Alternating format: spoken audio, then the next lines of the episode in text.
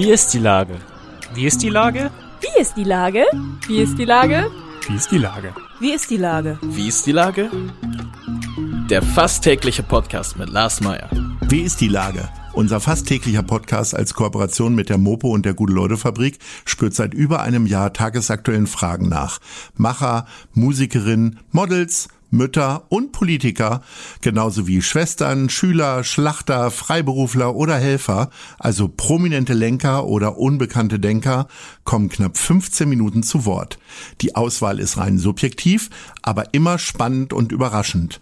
Mein Name ist Lars Meyer und ich rufe fast täglich gute Leute an. Und jetzt kommt erstmal gute Werbung. Bis gleich. Acht Bühnen, eine ungewöhnliche Show. Ein Ziel. Hamburgs Kulturhelfen. Einer kommt, alle machen mit 2021. Mit großartigen Soloauftritten von Ina Müller, Tim Melzer, Jane Mädel und vielen mehr. Im Stream ab dem 12. Mai. Alle Infos und Spenden unter www.einerkommt.de. Ach ja, und ich bin auch dabei. Heute befrage ich den Wetterexperten Frank Böttcher. Ahoi Frank. Moin Lars. Lieber Frank, äh, Corona hat auf viele Lebenssituationen Einfluss, aber nicht auf das Wetter. Stimmst du dem zu oder hast du doch schon was rausgefunden? Also dem stimme ich grundsätzlich natürlich zu. Tatsächlich äh, gibt es auch die Beobachtung, dass weniger Flugzeuge unterwegs sind. Und äh, viele haben ja sich auch schon die Frage gestellt, na, wenn weniger Flugzeuge unterwegs sind, die machen ja auch Wetterbeobachtungen, dann haben wir ja vielleicht weniger Wetterdaten aus der Messung und können vielleicht schlechtere Wettervorhersagen machen. Und tatsächlich, wir haben uns das mal angeschaut, welche Auswirkungen das hat. Und man kann statistisch feststellen, ab Tag sieben sind die Wettervorhersagen ein ganz kleines bisschen schlechter geworden, aber äh, auch nicht so viel schlechter, als dass man das tatsächlich selber merken würde, weil nach sieben Tagen die Wettervorhersagen über so einen langen Zeitraum sowieso eine gewisse Unsicherheit haben. Also wir merken es nicht. Also Corona hat keinen unmittelbaren Einfluss auf die Wettervorhersage und, und auf das Wetter da draußen. Das mag für viele äh, Basiswissen sein, für dich sowieso, aber äh, äh, Flugzeuge, die unser Wetter messen und Daten erheben. Also jedes Linienflugzeug äh, speist irgendwo seine Daten hin? Ja, jede, Gewitter, jede Gewitterfront ja. und so? Oder wie läuft das? Ja, die Flugzeuge hoffen natürlich, dass sie durch die Gewitterfront nicht durch müssen, die ja. fliegen rum. Aber, mhm. aber äh, wenn jetzt äh, ja hier in Hamburg äh, ein Flugzeug startet am Flughafen, die meisten von den großen Maschinen sind tatsächlich mit Messsonden ausgestattet. Die fliegen dann durch die Atmosphäre durch, einmal rauf auf die 10.000 Meter Höhe. Und das ist natürlich ganz hervorragend, weil sie tatsächlich in wenigen Minuten quasi ein Profil dieser Atmosphäre messen und beobachten. Und diese Daten werden dann im Hintergrund überspielt an die großen Wetterdienste, die diese Daten Daten dann weiter verarbeiten und dann geht es tatsächlich direkt ein in die Modellierung, also in die Berechnung des zukünftigen Wetters und bilden damit natürlich eine hervorragende Grundlage für gute Wettervorhersagen. Ich dachte, es würde irgendwie ein paar Dutzend Wetterstationen geben, die das alles irgendwie ranholen. Wie viel, wie viel, äh, ich sag mal, wie viel gefühlte Thermometer stehen denn hier in Hamburg eigentlich rum, von denen ich nichts weiß? Also das sind natürlich alles Bodenstationen, nicht? Und du brauchst natürlich, mhm. wenn du nach oben in die Atmosphäre gehst und das Wetter für die Zukunft haben willst, natürlich vor allen Dingen auch äh, mhm. Daten aus der Atmosphäre. In Hamburg sind es äh, vom Deutschen Wetterdienst äh, fünf Wetterstationen, die punktuell das Wetter genau beobachten. Es gibt noch eine Reihe privater Stationen. Wir haben ja vor einigen Jahren auch den Verein Klimabotschafter gegründet und mit ihm zusammen Wetterstationen an Hamburger Schulen aufgestellt. So, da stehen ungefähr nochmal 30 Wetterstationen an Hamburger Schulen. Also es gibt tatsächlich eine ganze Reihe Orte, wo das Wetter in Hamburg gemessen wird, wobei eben tatsächlich diese privaten Wetterstationsdaten hier an den Schulen nicht einfließen in das große Messnetz und auch nicht geeignet sind, um da Modellvorhersagen mitzumachen. Äh, dafür hat man dann doch zu viele Einflüsse nochmal vom Gebäude nebenan und äh, der Wind weht um die Ecke rum. Man braucht eben doch eine große freie Fläche, um vergleichbare Daten zu haben. Wie hat sich denn deine Arbeit eigentlich verändert? Ähm, wahrscheinlich habt ihr ja nicht nur mehr äh, Möglichkeiten, Daten zu erheben, sondern sie auch entsprechend auszuwerten. Also mit Geodreieck und äh, irgendwas Taschenrechnern ausrechnen hast du wahrscheinlich gar nichts mehr zu tun. Das macht alles irgendeine Software, ne? Ja, ja, das machen natürlich alles Großrechner von, von großen Wetterdiensten, aber mein, äh, mein Umfeld hat sich tatsächlich durch Corona schon etwas geändert. Also ich erlebe diese Phase als eine unfassbar produktive Phase. Ich bin ja sonst auch mit vielen Vorträgen durchs ganze Land unterwegs und allein diese Reisezeit hat sich natürlich nochmal äh, doch um einiges äh, verkürzt. Die fällt natürlich weg und in dieser Zeit äh, kann ich jetzt auch produzieren. Ähm, und äh, tatsächlich hat das dazu geführt, dass unten bei der Fragestellung, was kommt nach dem Eisenbahnkeller für die Jungs, äh, kommt da ein Weinkeller rein beispielsweise, dann die Entscheidung gefallen, da muss jetzt ein Fernsehstudio rein. Und äh, jetzt ist eben der Weinkeller im Flur und ich muss immer am Wein vorbei ins Fernsehstudio. Und äh, da kannst du dir vorstellen, das äh, fällt einem nicht immer leicht, das Fernsehstudio dann auch in der üblichen Zeit zu erreichen. Äh, aber äh, ich gebe mir Mühe, damit das Wetter weiterhin nüchtern präsentiert wird. Ähm, du hast gerade schon die Klimabotschafter angesprochen. Ähm, äh, die Klimakrise ist ja so ein bisschen in den Hintergrund äh, getreten äh, bei all dem ganzen Ärger, die uns die Pandemie so äh, beschert. Machst du dir Sorgen darum, dass das so ein bisschen zu sehr in Vergessenheit gerät? Äh, nein, ich glaube, das Thema ist einfach so präsent im Hintergrund und wir sehen ja auch die nächste Generation mit Fridays for Future ist da unglaublich aktiv äh, auf der Straße unterwegs, aber auch natürlich äh, jetzt im Hintergrund arbeiten die natürlich auch eine ganze Menge an diesem Thema. Nein, ich glaube, das Thema Klimawandel wird uns noch so lange beschäftigen. Also sicherlich die nächsten 50 Jahre, die nächsten Generationen werden damit alles zu tun haben. Insofern ist das Thema jetzt durch Corona aus der Tagesaktualität ab und zu mal weg, aber ich sehe ja auch es kommt ja auch ständig äh, wieder. Immer wenn jetzt beispielsweise in Indien plötzlich ein Gletscher auf halber Höhe plötzlich abreißt und mit äh, 300 Kilometern pro Stunde ins Tal rast, da stellen sich natürlich die Menschen dann dort schon die Frage, ob das normal ist. Und äh, sowas haben die natürlich auch noch nie erlebt. Also da gibt es natürlich schon Veränderungen auf unserem Planeten, die dann auch wieder es in die Nachrichten schaffen, gerade solche spektakulären Ereignisse, die mit dem Klimawandel in Zusammenhang stehen, die uns dann natürlich diese Sichtbarkeit nochmal wieder eindrücklich vor Augen führen. Du hast uns ja schon äh, die, die Hälfte deiner Wohnung beschrieben. Äh, man sagt ja ganz häufig, der äh, Schuster hat die äh, schlechtesten Leisten. Ähm, hast du selber denn auch so eine private Wetterstation bei dir im Garten oder wie muss ich mir das vorstellen?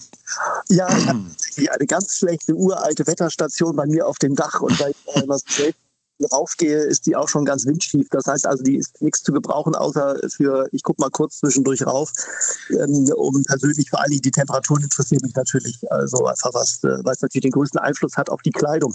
Aber ähm, tatsächlich äh, gucke ich eher auf die Wetterstationen, die äh, von der Gartenstruktur von der Umgebungsstruktur so vernünftig sind, dass die auch vergleichbar sind. Also das, was ich bei mir oben auf dem Dach messe, das äh, kann man einfach nur mal so privat zur Orientierung benutzen. Das ist für sonst keinen anderen so gut zu gebrauchen.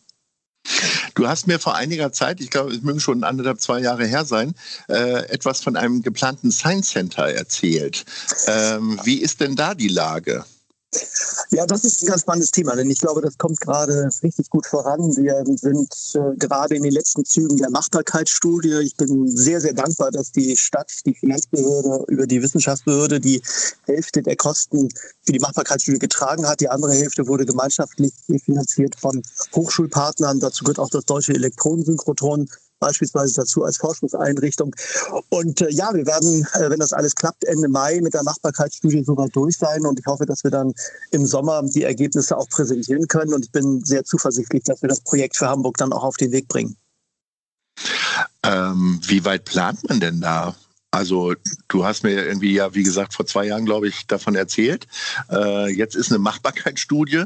Wann ja. wird es denn jetzt endlich machbar? Was denkst ja, du denn? Glaube, ja, ich glaube, ganz entscheidend wird sein, äh, was möchte man nachher für einen Weg einschreiten? Will man ein neues Gebäude errichten? Das kostet wahnsinnig viel Geld und wahnsinnig viel Zeit. Dann wird das vor meinem 60. Geburtstag gar nichts und ich bin jetzt 52.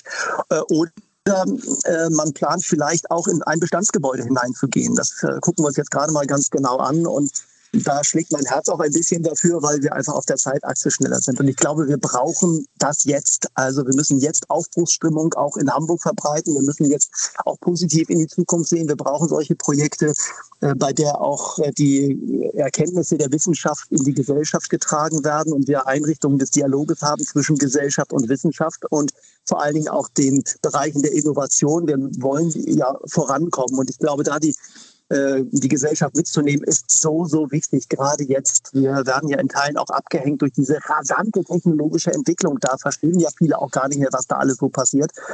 Und das ist gar nicht so ungefährlich, glaube ich, für den gesamtgesellschaftlichen Konsens, weil dann kommen nämlich tatsächlich Populisten, erzählen einen andere Geschichten, die möglicherweise einfacher zu verstehen sind, aber mit der Realität irgendwie nicht mehr so richtig was zu tun haben. Und genau an dieser Stelle brauchen wir den Dialog zwischen Wissenschaft und der technologischen Entwicklung und der Gesellschaft. Und ein Science Center ist da, glaube ich, wichtiger denn je. Und es geht eben auch darum, Menschen mitzunehmen, die eher bildungsfern sind, die vielleicht auch über sprachliche Hindernisse hinweg äh, keine so guten Zugänge haben zu den Informationen der Wissenschaft. Und ein Science Center kann da einfach Großartiges leisten, glaube ich. Egal ob im Radio, im Internet, äh, in gedruckten Zeitungen und vor allen Dingen im Fernsehen, spielt das Wetter immer eine große Rolle. Mhm. Aber da wird ja immer nur das Hier und Jetzt abgebildet. Ähm, freust du dich auch so ein bisschen, dass durch die äh, Corona-Pandemie äh, der Status der Wissenschaft, also äh, in Richtung Forschung und so weiter und Entwicklung, äh, sehr zugenommen hat? Äh, ich sag mal, Markus Lanz ist jede Sendung voll mit Wissenschaftlern. Hilft dir das jetzt auch ein bisschen? Beim Thema Wetter? Also ich glaube, man sieht eben, was Wissenschaft imstande ist zu leisten. Und bei Wissenschaft geht es ja immer darum, dass man wirklich sehr stringent mit logischen Ketten, logischen Schlussfolgerungen in der Mathematik hat man natürlich eine ganz einfache Herangehensweise. Da gibt es eine Lösung, die ist entweder richtig oder falsch. Und wenn man einen Beweis in der, in der Mathematik hat, dann gilt er auch quasi im ganzen Universum. Das ist in der Naturwissenschaft immer ein bisschen anders. Dann nähert man sich der tatsächlichen Wahrheit, der tiefsten Erkenntnis hinter den Dingen immer ein Stück weit an. Und das bedeutet auch, dass es dann immer wieder mal Änderungen gibt. Mit neuen Erkenntnissen kann das vorhergegangene Wissen auch nochmal in eine neue Generation geführt werden. Und daran teilnimmt die Gesellschaft jetzt in großer Menge, gerade bei den Erkenntnissen, die wir zu Viren haben. Wir haben jetzt ein viel tieferes Verständnis dafür bekommen, wie funktioniert das eigentlich? Was passiert auch in unserem Körper, wenn so ein Virus da sich auf den Weg macht und uns ein bisschen zu beeinflussen und wir plötzlich als Körper in die Lage versetzt werden, Krieg im Körper gegen einen Angreifer zu führen, der da plötzlich in uns ist. Und ähm, ja, es ist ein bisschen natürlich auch, dass wir alle gerne überall Experten sind. Also ich habe auch ein bisschen beobachtet, dass äh, viele zwischendurch von Fußballexperten zu quasi äh, Experten im Bereich der Virologie geworden sind. Und sobald der Fernseher dann wieder auf das Fußballthema kommt, ist man auch sofort wieder Fußballexperte. Und ich erlebe das natürlich auch ständig in meinem Themenbereich. Es sind ja auch alle Wetterexperten, weil wir natürlich alle genau dieses Thema natürlich da draußen auch erleben. Wir sind ja alle Wetterkonsumenten, nehmen äh, das Wetter wahr haben unser eigenes Gespür, stellen uns immer die Frage, ist die Elbe eine Wettergrenze oder eben nicht? Und ähm, kann man eben aus einer bestimmten Jahreszeit und einem Wetter jetzt im Frühjahr irgendwas ableiten, schon für die Planung des Liegestuhls im Sommer? Und äh, ich glaube, man hat jetzt gerade noch mal in, in, in Deut großer Deutlichkeit mitbekommen, wie wichtig Wissenschaft äh, als Informationsquelle ist und wie verlässlich auch im Gegensatz zu vielen anderen Quellen. Wir alle äh, freuen uns ja, wenn wir wieder rausgehen können, auch unter den ganzen Einschränkungen, die gerade herrschen. Mhm. Kannst du uns denn Hoffnung machen, dass wir einen schönen Sommer kriegen und vielleicht auch schon nächste Woche gleich am besten äh, ah. schönes Wetter? Also wie sieht es denn aus ab Juni, Mai, Juni, sage ich mal? Ja, du sprichst natürlich einen ganz wichtigen Punkt an bei der Wettervorhersage. Ja. Es gibt tatsächlich eine goldene Regel, die heißt, beende eine Wettervorhersage nie mit einem letzten Tag mit Dauerregen und äh, sintflutartigen Niederschlägen, schlechtem Wetter und dann auch noch Winter zu. Äh, weil tatsächlich Wetter ist auch immer ein Hoffnungsträger. Also wer sich bei mir die Wettervorhersage anschaut und man schaut sich den letzten Tag, so Tag vier oder fünf oder sechs an, äh, mhm. da muss es schon wirklich in den Modellen sintflutartig regnen, dass sich da dann wirklich das ganz fürchterlich schlechte Wetter schon ankündige. Ähm, und insofern, da hinten ist der Bereich der Unsicherheit. Aber ich kann tatsächlich ein bisschen Hoffnung machen. In der nächsten Woche wird es deutlich milder werden. Diese ganz große Kaltluft ist jetzt erst einmal durch. Äh, wir bekommen eine Hochdrucklage über Skandinavien. Damit dreht der Wind ein bisschen mehr auf Ost, nicht mehr direkt von Norden her die kalte Dusche direkt aus polaren Breiten sondern die Luft erwärmt sich dann ein kleines bisschen. Also die 15 Grad Marke in der kommenden Woche ist sie endlich wieder in Sichtweite und das gibt dann auch ein ganz anderes Raumgefühl. Dann geht man eben raus und hat nicht gleich das Gefühl, von einer kalten Dusche erwischt zu werden, sondern äh, dann geht es eben auch aufwärts. Und die Graupelschauer gehören dann der Vergangenheit an. Äh, es wird wärmer da draußen und die Natur wird es auch spüren. Es wird nämlich ganz schlagartig ab Ende der kommenden Woche draußen deutlich grüner an den Bäumen und in der Natur. Herrlich, mein lieber Frank, das sind doch optimistische Aussagen und äh, wir halten alle den Finger raus nächste Woche und gucken, wie das denn so wird. Ähm, herzlichen Dank, hat mich wieder sehr gefreut, mit dir zu sprechen und ich drücke dir alle Daumen äh, für dein Projekt Science Center. Bis zum nächsten Mal. Bis zum nächsten Mal. Tschüss. Ahoi. Tschüss. Eine Produktion der Gute-Leute-Fabrik in Kooperation mit 917 XFM und der Hamburger Morgenpost.